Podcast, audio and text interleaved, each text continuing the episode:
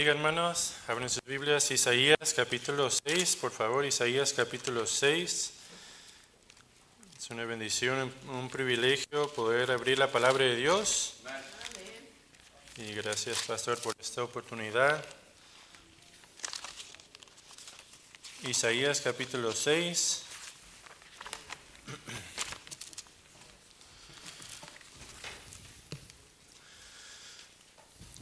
Y voy a leer desde el versículo 1 hasta el versículo 8.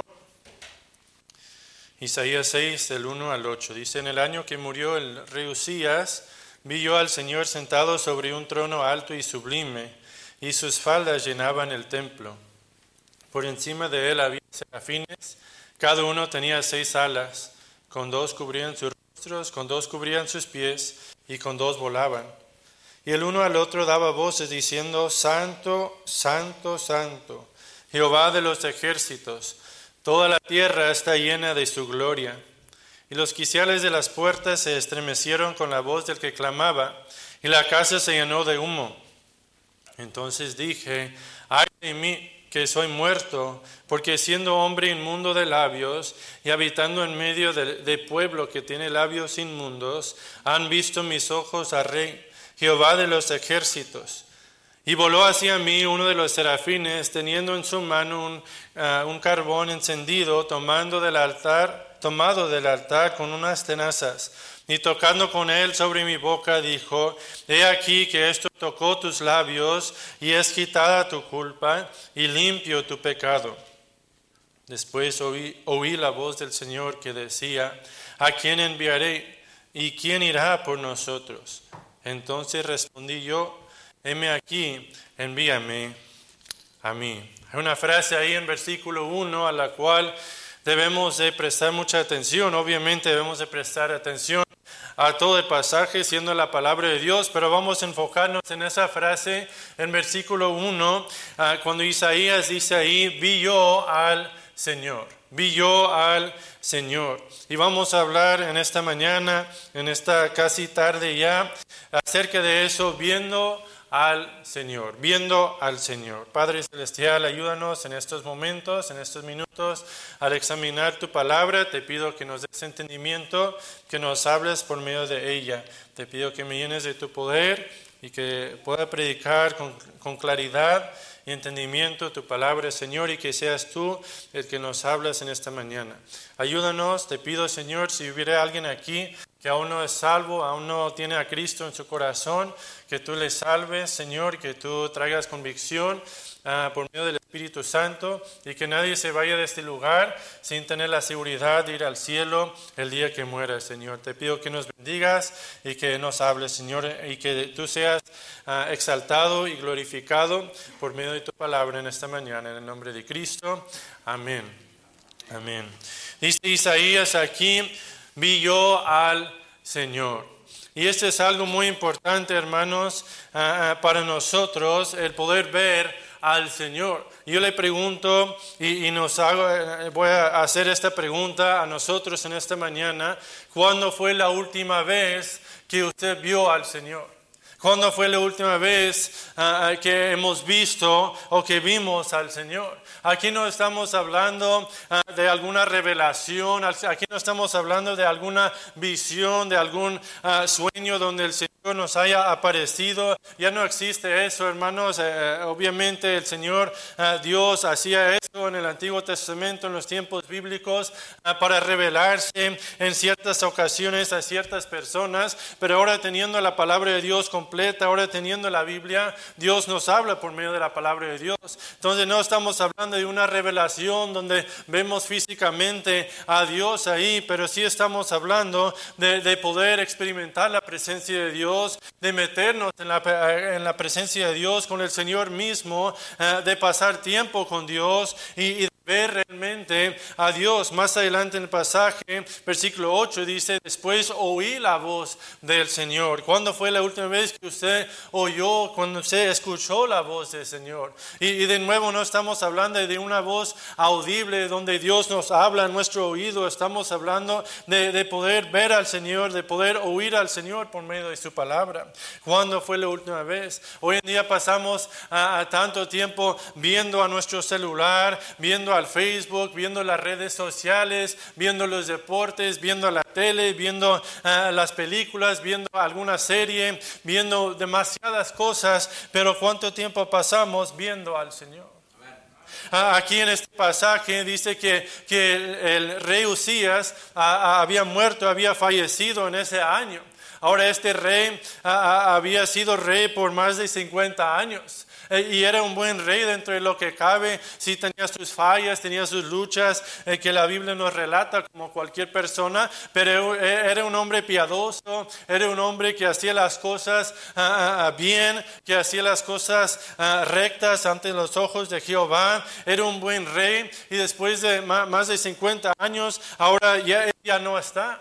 Y podemos pensar que posiblemente había caos eh, eh, en la sociedad, en el pueblo.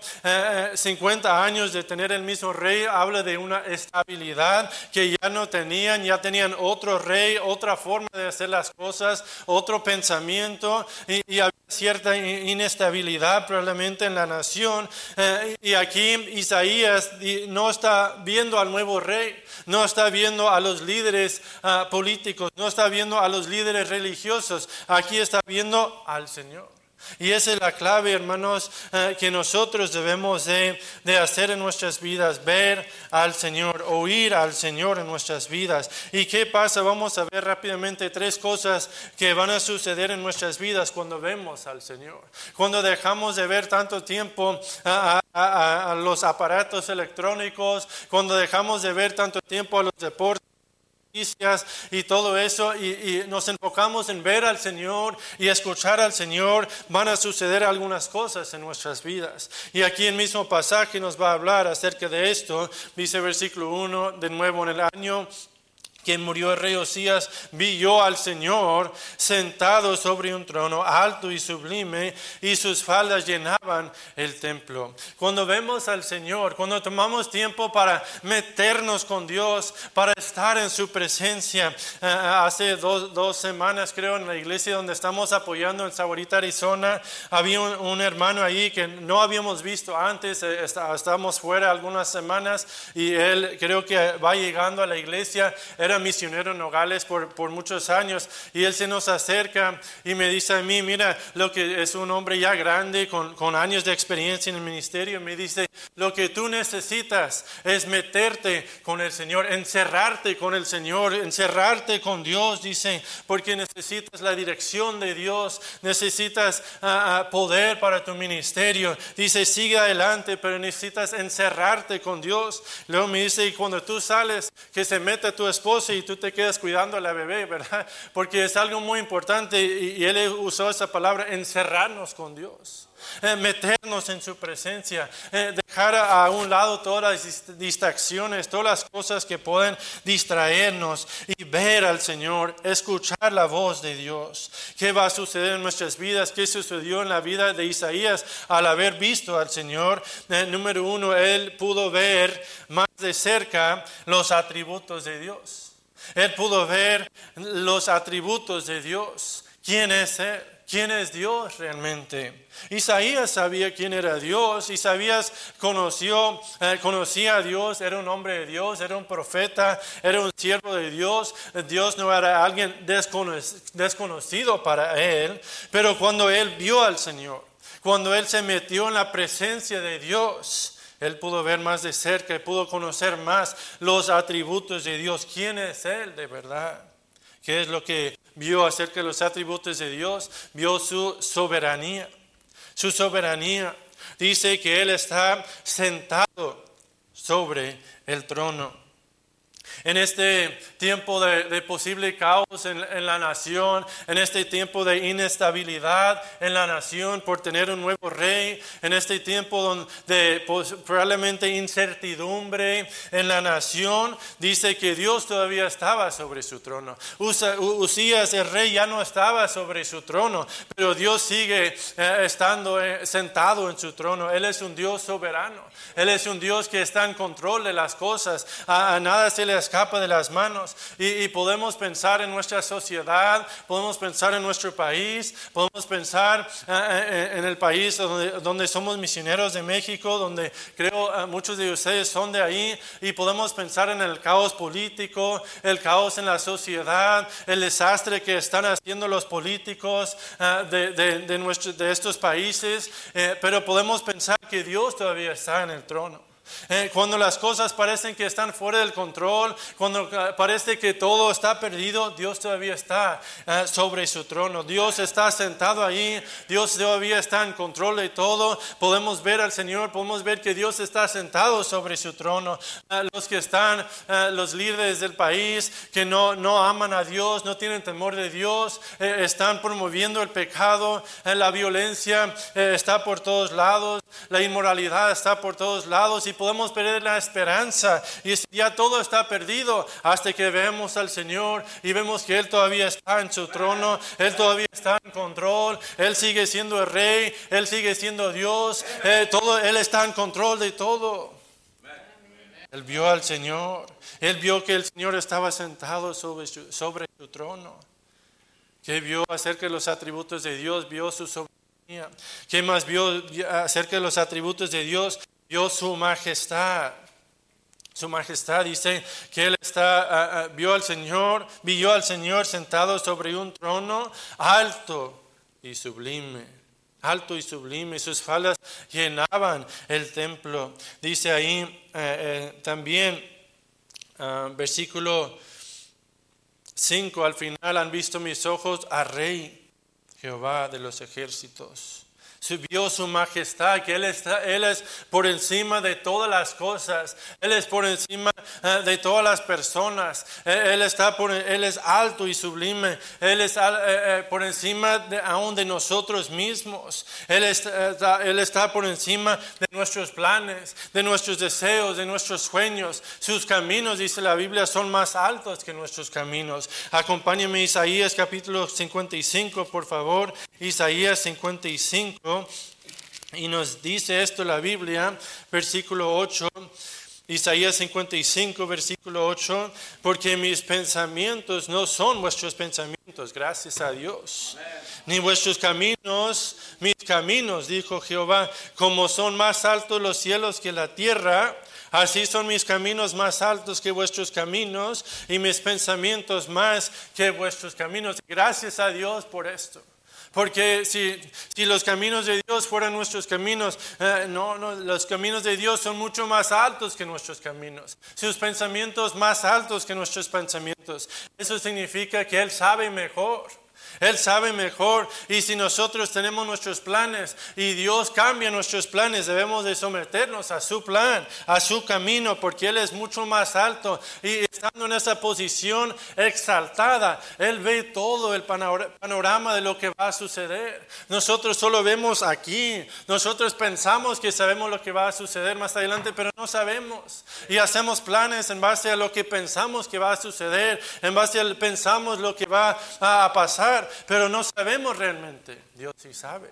Dios sí sabe, Él es más alto. Y cuando nos metemos en la presencia de Dios, cuando vemos al Señor, podemos ver su soberanía, que Él está en control de todo, pero podemos ver también su majestad, que Él es por encima de todas las cosas y de todas las personas, de todas las autoridades. Él es por encima de eso y Él es por encima de nosotros mismos. Isaías lo vio sentado sobre un trono alto y sublime, en la, posición más exaltada, en la posición más alta que existe. Su majestad, vio su gloria, que sus faldas llenaban el templo. Esto habla de, su gloria, de su exaltación.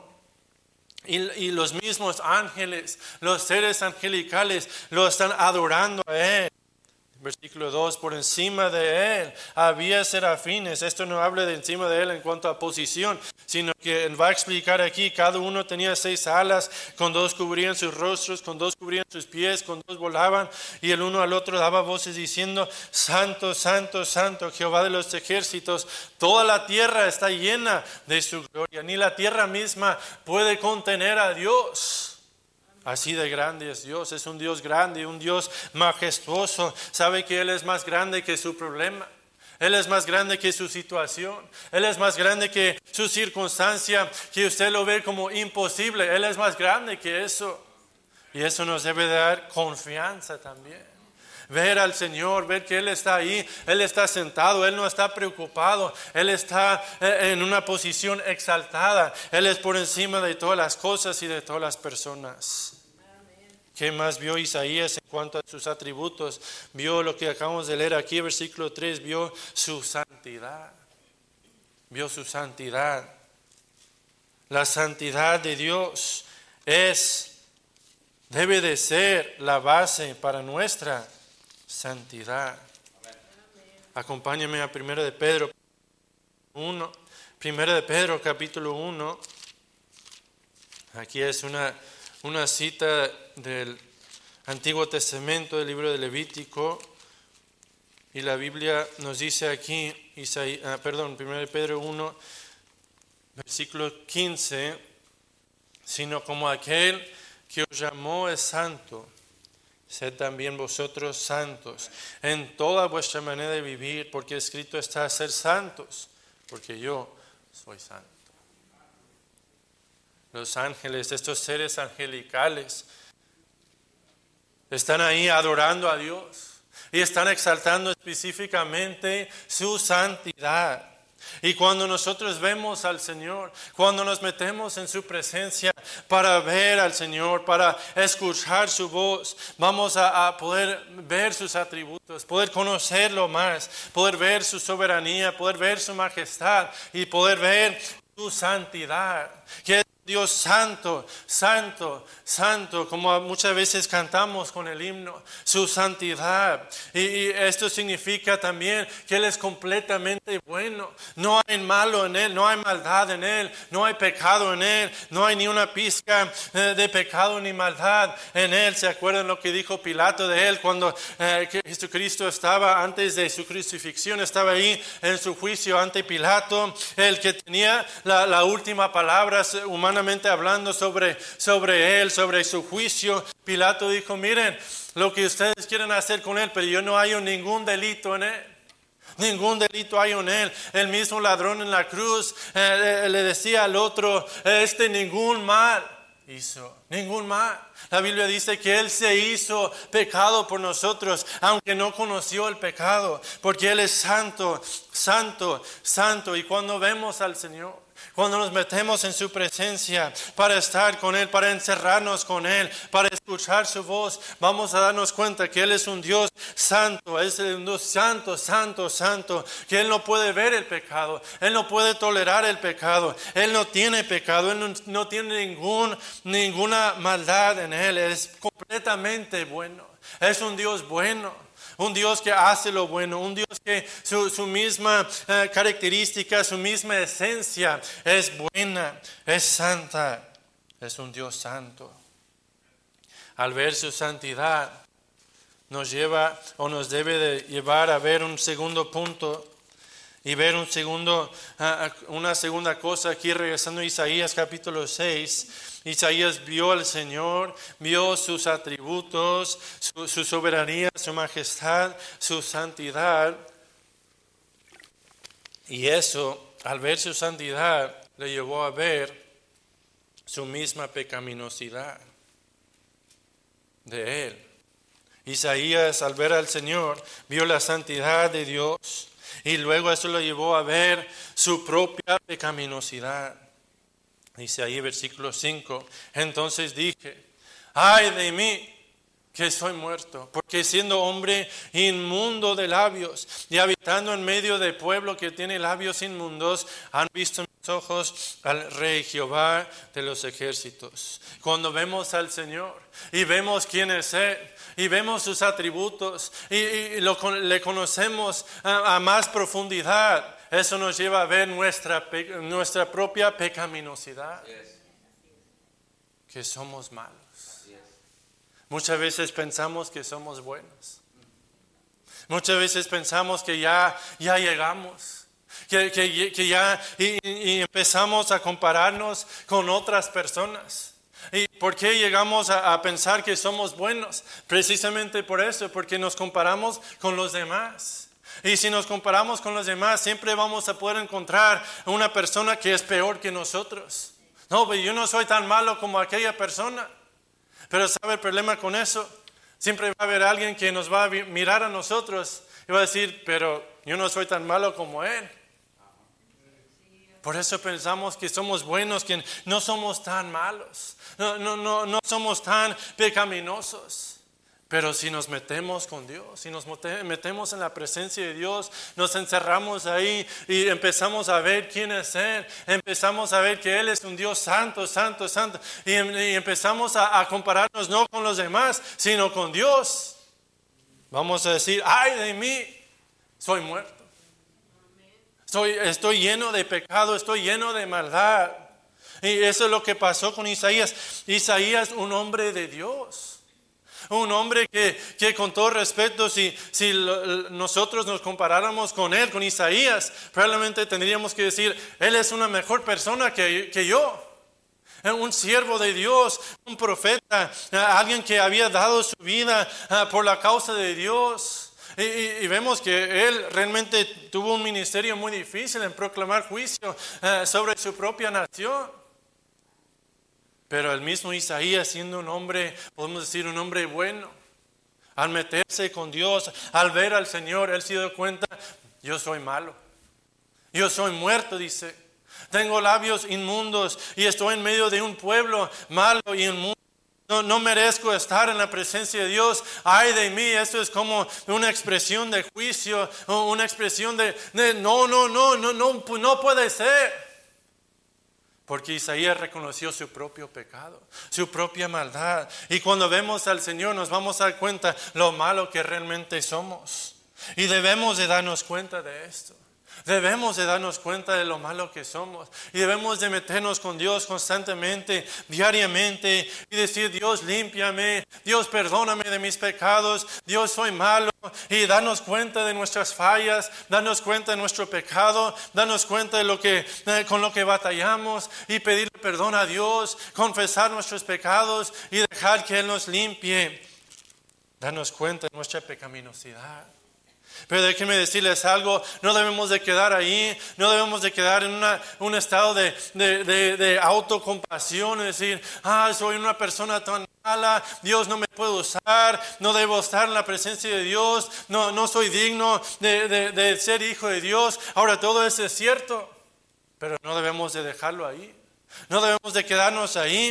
Eh, eh, dice la Biblia que si confesamos nuestros pecados, fiel y justo para perdonar nuestros pecados, para limpiarnos de toda maldad. Y miren aquí Isaías, ah, ah, perdón, capítulo 6, versículo 6, y voló hacia mí uno de los serafines teniendo en su mano un carbón encendido tomado del altar con unas tenazas y tocando con, él sobre mi boca, dijo, he aquí que esto tocó tus labios y es quitada tu culpa y limpio tu pecado. Sí, debemos de darnos cuenta de nuestro pecado. Debemos de darnos cuenta de nuestra maldad. Debemos de darnos cuenta de lo malo que somos. Pero también, al confesar nuestro pecado, debemos de darnos cuenta del perdón de Dios.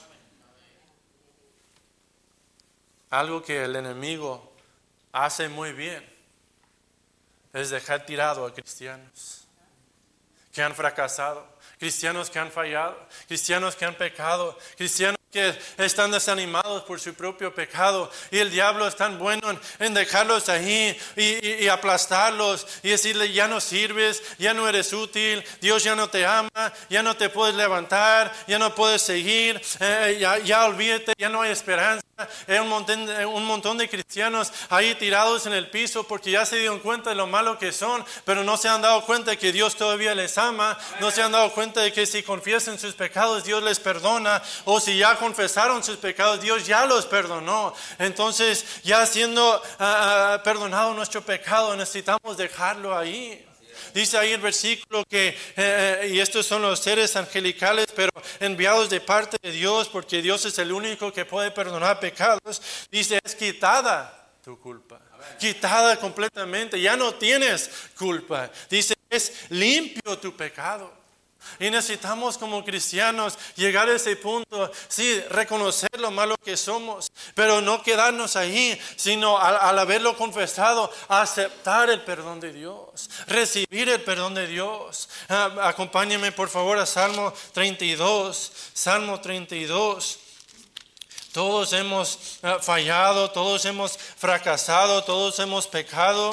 Eh, eh, ninguno de nosotros merecemos el amor de Dios, ninguno de, nosotros merecemos servir a Dios, pero todos nosotros podemos tener el perdón de Dios. Dice Salmo 32, este es un salmo que David escribe, aunque cronológicamente es antes del Salmo 51, realmente lo escribe después del Salmo 51, porque David está gozándose del perdón que Dios le dio a él. Ahora, David es un hombre de Dios. Ah, la Biblia le llama a David un hombre conforme al corazón de Dios. Realmente era un gran siervo, era un gran hombre de Dios, pero también un, hombre que tuvo una, una falla, un pecado muy grande en su vida, del adulterio.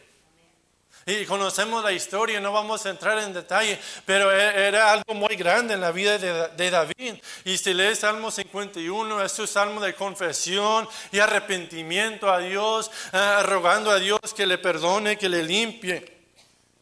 Y aquí Salmo 32, que lo escribe después, dice ahí versículo 1, bienaventurado aquel cuya transgresión ha sido perdonada y cubierto su pecado. Bienaventurado el hombre a quien Jehová no culpa de iniquidad, en cuyo espíritu no hay engaño. Dice, mientras callé, se envejecieron mis huesos en mi gemir todo el día, porque de día y de noche se agravó sobre mi mano. Se volvió mi verdor en sequedades de verano. Mi pecado te declaré y no encubrí mi iniquidad. Dije, confesaré mis transgresiones a Jehová y tú perdonaste la maldad de mi pecado.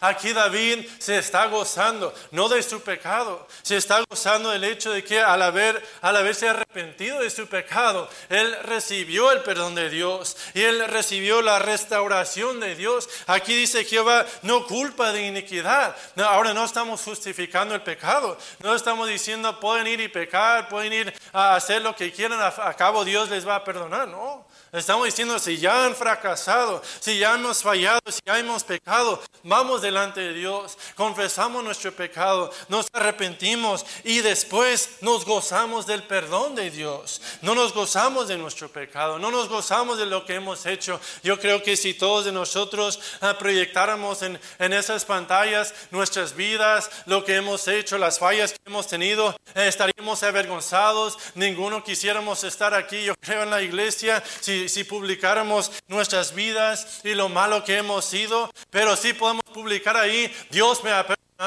Dios me, ha levantado, Dios me ha sacado de ahí y podemos levantarnos y no quedarnos ahí abajo tirados, desanimados, eh, eh, deprimidos, eh, pensando que ya no hay esperanza, porque en Cristo hay esperanza, en Cristo hay perdón de nuestros pecados. Dice la Biblia que nuestros pecados Dios los arroja a lo más profundidad de la mar. Dice que nuestros pecados los separa como el oriente, el poniente. Dios no se acuerda de ellos y la pregunta es, si Dios no se acuerda de nuestros pecados, ¿por qué nos acordamos nosotros de nuestros pecados?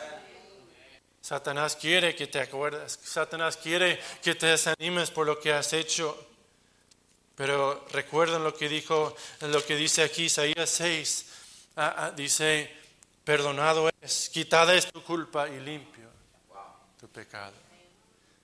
Vemos al Señor, nos metemos en su presencia, escuchamos su voz y vemos quién es Él, vemos su, soberanía, su majestad, su santidad, y esto nos lleva a, ver quiénes somos nosotros, nuestra pecaminosidad, pero eso nos debe llevar a ser limpios, a ser limpiados por la sangre de Cristo. Dice versículo 7, Isaías 6, versículo 7.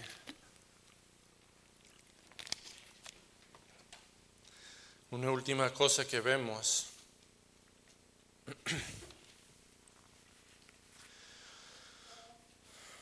Y tocando con él sobre mi boca dijo, he aquí que esto tocó tus labios y es quitada tu culpa y limpio tu pecado. Después oí la voz del Señor le vuelvo a preguntar, ¿cuándo fue la última vez que usted oyó la voz del Señor?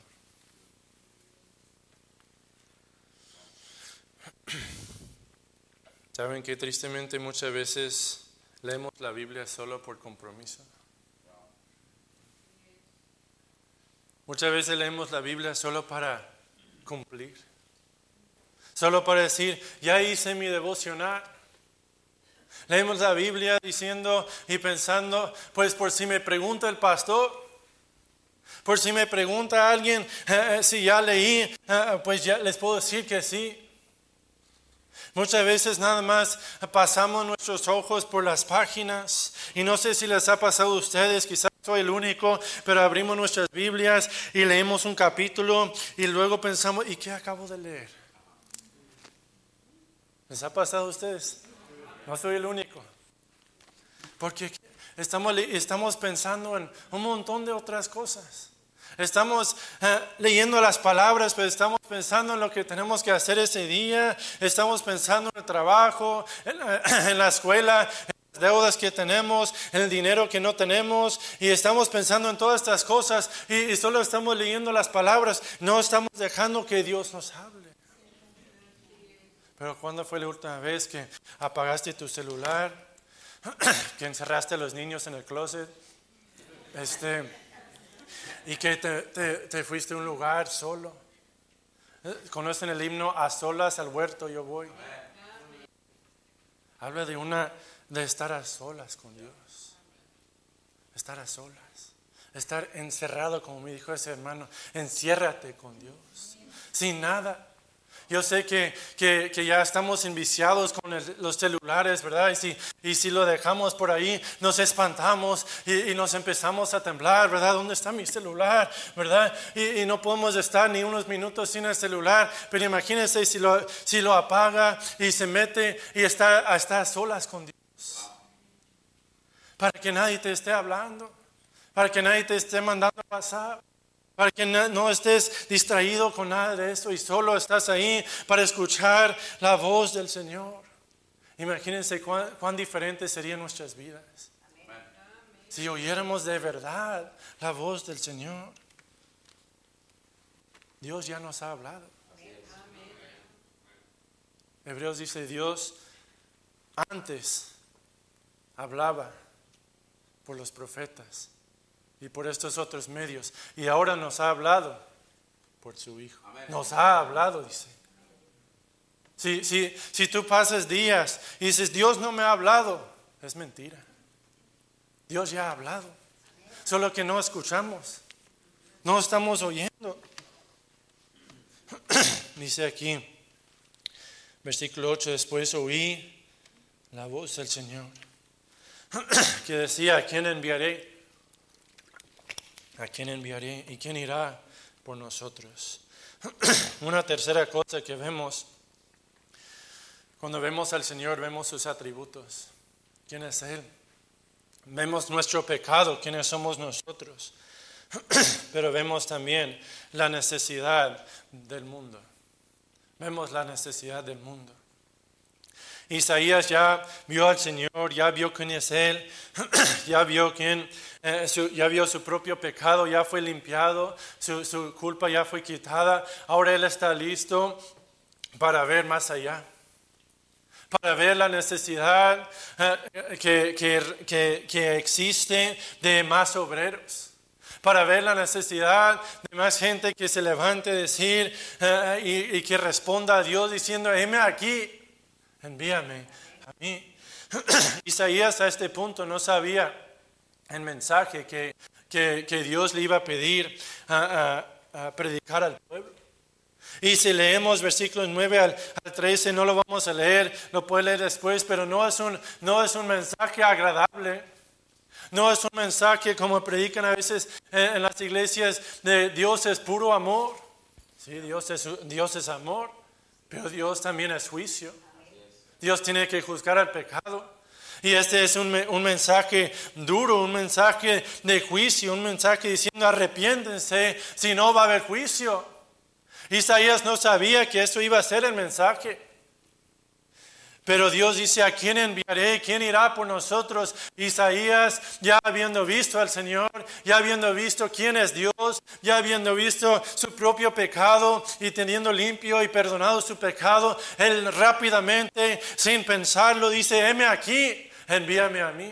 Yo no sé qué es lo que quieres, yo no sé qué mensaje hay que predicar, yo no sé a qué lugar hay que ir, pero yo estoy dispuesto. De cuando dice ahí, heme aquí, es simple y sencillamente diciendo, yo estoy dispuesto a lo que tú quieras. Yo estoy dispuesto a decir lo que tú quieres que diga. Estoy dispuesto a ir donde tú quieres que vaya. Estoy dispuesto a hacer lo que tú quieres que yo haga. Heme aquí, envíame a mí. Isaías aquí ya se da cuenta que hay una necesidad más allá que él mismo, hay una necesidad en su pueblo, hay una necesidad en el mundo y cuando nos metemos con Dios, cuando vemos al Señor, vamos a poder ver la necesidad del mundo. ¿Por qué no nos damos cuenta que hay una gran necesidad a nuestro alrededor de predicar el Evangelio? ¿Por qué no nos damos cuenta que hay mucha gente muriéndose, muriéndose yendo al infierno porque no hemos visto al Señor?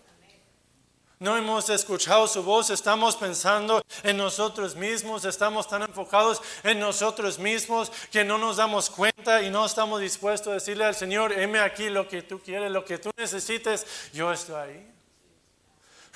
heme aquí está poniéndose a la disposición de Dios. Y a veces lo decimos a, las personas, e incluso como mencioné en la presentación, los líderes de Moctezuma nos decían, lo que se les ofrezca, estamos para servirles. E, esa es prácticamente la forma moderna de decir, heme aquí, y, como personas lo podemos decir y, tristemente no sé si les ha tocado gente que te dice lo que tú quieres, lo que tú necesitas, lo que se te ofrezca, ahí voy a estar y les llamas y no contestan y les mandas mensaje, estás bloqueado, ¿verdad? Y, les dices, ¿puedes ayudarme? No, estoy ocupado, ¿verdad? Y a veces estamos así con Dios. Decimos, heme aquí, envíame a mí. Él dice, vea, no, no, no, ¿cómo crees? No, ve a hablar a esa persona de Cristo. No, me da pena. Pero heme aquí, eh, envíame a mí. Yo estoy dispuesto a ir a China por ti, Dios, pero al vecino, a nuestro compañero de trabajo, al compañero de la escuela. Muchas veces son puras palabras. Pero que no sea así con nosotros, que tengamos de verdad la disposición que tú, Isaías, cuando él dijo, heme aquí, envíame a mí, yo reconozco que hay una necesidad más allá, yo estoy dispuesto a hacer lo que tú quieres, Dios, a, ir donde tú quieres, a decir lo que tú quieras que diga. Y, y él lo hizo, él dijo ese mensaje, él proclamó lo que Dios le dijo que proclamaba, porque él estaba dispuesto, porque él ya había visto al Señor. Todo comienza con eso. Todo comienza con eso. Eh, el hermano Jesse y yo, se me hace raro decirle hermano Jesse, ¿verdad? El Jesse, ayer estuvimos hablando de eso, que muchas veces eh, aún en el ministerio estamos tan ocupados y a veces podemos llegar a descuidar lo más importante, pasar tiempo con Dios, encerrarnos con Dios. Porque sin eso no hay nada. Sin eso no somos nadie. Sin eso no podemos hacer nada para la gloria de Dios. Le vuelvo a preguntar y me incluyo en esta pregunta, ¿cuándo fue la última vez que usted vio al Señor? ¿Cuándo fue la última vez que usted oyó la voz del Señor? Es tiempo que dejemos a un lado las distracciones. No estamos hablando de ser irresponsables. Hay tiempo para todo. Hay tiempo para cumplir con nuestras responsabilidades, para trabajar, para estudiar, para leer, para estar con la familia, para incluso para divertirnos. Pero lo más principal es tener ese tiempo. Encerrarnos con Dios, ver al Señor y escuchar la voz del Señor. Y así vamos a poder ver quién es Él. Vamos a poder ver quiénes somos nosotros y vamos a poder ver la necesidad que tiene el mundo. ¿Cuántos aquí estarían dispuestos a decir, heme aquí, envíame a mí? Pero es fácil decirlo. ¿Cuántos realmente estaríamos dispuestos a ir? ¿Has visto al Señor? ¿Cuándo fue la última vez? Debe ser algo diario. Debe ser algo que constantemente estamos viendo al Señor, escuchando su voz, para que podamos conocerlo más, para que podamos ah, darnos cuenta de quiénes somos nosotros y así darnos cuenta de la necesidad del mundo y estar dispuestos a decirme aquí, envíame a mí. Padre Celestial, gracias por tu palabra. Gracias, Padre, por lo bueno que tú eres para, para con nosotros. Gracias por hablarnos por medio de tu palabra. Te pido, Señor, que tomes control de este tiempo que sigue, que nos ayudes a responder a tu palabra como tú quieras, Señor. Te pido de nuevo, si habría alguien aquí, Señor, que aún no es salvo, que tú obres en el corazón de esa persona. tú le ayudas a ver, Señor, que a pesar de que todos somos pecadores, tú nos amas a todos, que Cristo murió en la cruz por nuestros pecados, que resucitó al tercer día y que cualquier persona por arrepentirse y poner su fe en Cristo puede ser salvo. Gracias Padre, bendice este tiempo. Te entrego la invitación al pastor.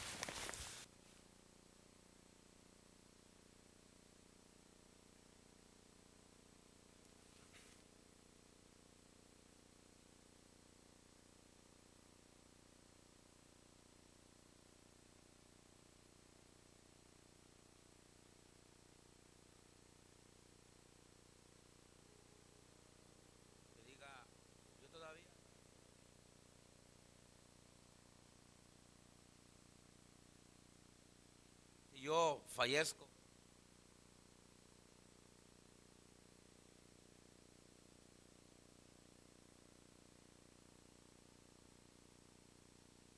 Gustaría saber cómo prepararme para, para ir a la gloria. Usted está aquí esta mañana y no tiene a Cristo como, en su corazón como Salvador, no le ha aceptado, no ha creído en Él. ¿Te gustaría en esta mañana aceptar a Cristo como Salvador? ¿Habrá aquí? Que pudiera levantar su mano diciendo, ore por mí, Pastor Venegas. Todavía no acepto a Cristo, me gustaría aceptarle en mi corazón, recibirle como mi Señor y mi Salvador, creyendo en Él por fe. ¿Te gustaría hacer eso? Levanta tu mano, ¿te gustaría? ¿Cuántos cristianos ya ya pueden decir en su corazón en esta mañana, ha entendido lo que significa la palabra, he aquí, envíame a mí? Eso significa entender varias cosas, lo que el hermano predicó. Y usted ahora ha entendido qué significa heme aquí, envíeme a mí. Y usted dice, Pastor, yo en esta tarde, esta tarde quiero entregar mi voluntad al Señor. Y yo no quiero ser rebelde a su voz. Y no quiero vivir yo mi propia vida alejado de Él. Quiero acercarme a Dios. Quiero vivir mi vida en obediencia. Viéndolo a Él y escuchándolo a Él. Ore por mí, pastor. Levanta su mano. Mira, yo levanto mi mano también. Yo también. Oh, hermano, necesitamos ver al Señor cada día. Y necesitamos oírle cada día como se predicó. Los dos distintivos que yo miré en este mensaje es oír, perdón, ver al Señor y oír al Señor. Si usted yo tenemos esos dos distintivos, vamos a poder ver y oír los atributos de Dios. Y si vamos a poder ver todo eso y ver todo eso, entonces vamos a poder entender lo que Dios quiere hacer con nosotros. Y si, y si entendemos y sabemos lo que Dios quiere hacer con nosotros, entonces eh, iremos y haremos. Dios quiere que usted en esta mañana le entregue su voluntad.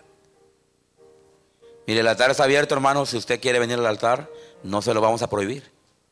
Si usted quiere, si cree que es necesario venir al altar y arrodillarse, hermanos, y hablar con Dios, hágalo. Hágalo. No quiere decir que si no lo hace, usted no ha, no ha arreglado con Dios.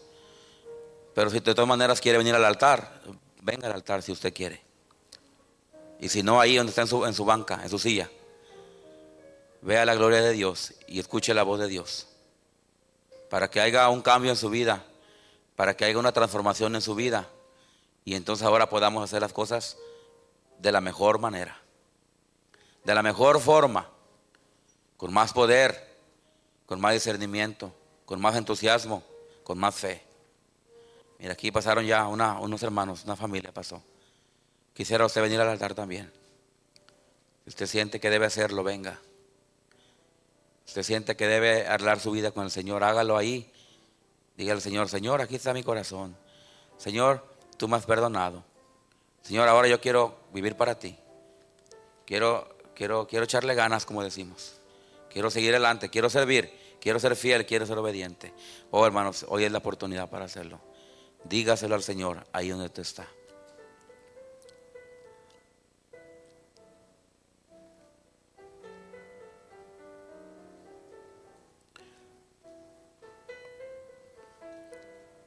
Si usted está aquí y quiere bautizarse, esta tarde va, a haber bautismos, hermanos. Ya arreglamos el bautisterio, pero en la tarde van a ser los bautismos. Si usted se va a bautizar, venga en la tarde. Venga en la tarde para que se pueda bautizar. Pero si usted, se va a bautizar y no le hemos enseñado del bautismo, quisiéramos enseñarle. Hermano Alberto está aquí. ¿Está aquí, hermano Alberto? Ok. Hermano José, ¿está aquí, hermano José? Pudieras ir con el hermano Alberto. Hermano Alberto, enséñele al hermano José del bautismo. Hermano José, sal por favor ahí con el hermano Albert- Alberto, allá está. Él te va a enseñar con la Biblia del bautismo, ¿ok? Para que en la tarde te estés listo, hermano. Isaí, ¿ya sabes del bautismo tú? Ok, Isaí también se va a bautizar, ya sabe el bautismo. ¿Quién más quiere bautizarse y no sabe del bautismo? No se le ha enseñado del bautismo. Levante la mano. Se quiere bautizar. Aprovecha ahorita que el, que el hermano Alberto está allá.